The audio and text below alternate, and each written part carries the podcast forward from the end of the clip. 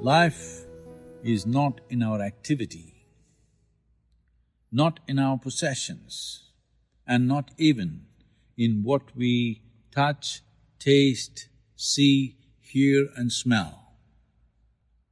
You are life. These are just accessories of life or ingredients of life. If you mistake the ingredients of life for life itself, one thing that will happen to you is you will forget that you are the one who makes this life happen.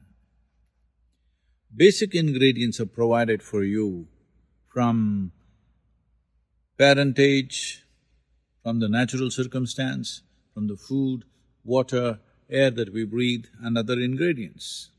But you are the one who constructs this life. How significant, how impactful, how magnificent this life becomes is your making. You will forget this if you misunderstand ingredients as life. Worse, if you misunderstand accessories of life, like education, skills, home, relationships, clothes, automobiles, everything else. These are accessories of life, including your phone. If you misunderstand accessories as life, then you will become a pathetic story of endlessly running to add more and more accessories to yourself and then because you believe it is you in some way, because you get so identified with it, you will not ride them, you will not use them, they will use you, you will have to carry it on your head. Most people are living like this. Their relationships, their homes, their money, their wealth, they're carrying it on their heads. How burdensome it is. And it's a ridiculous situation.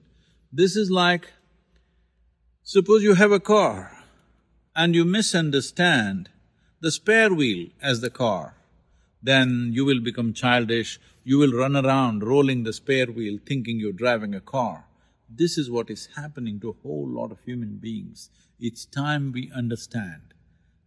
What we call as life is you in your essential nature. Rest are either ingredients which make this life or accessories which enhance this life.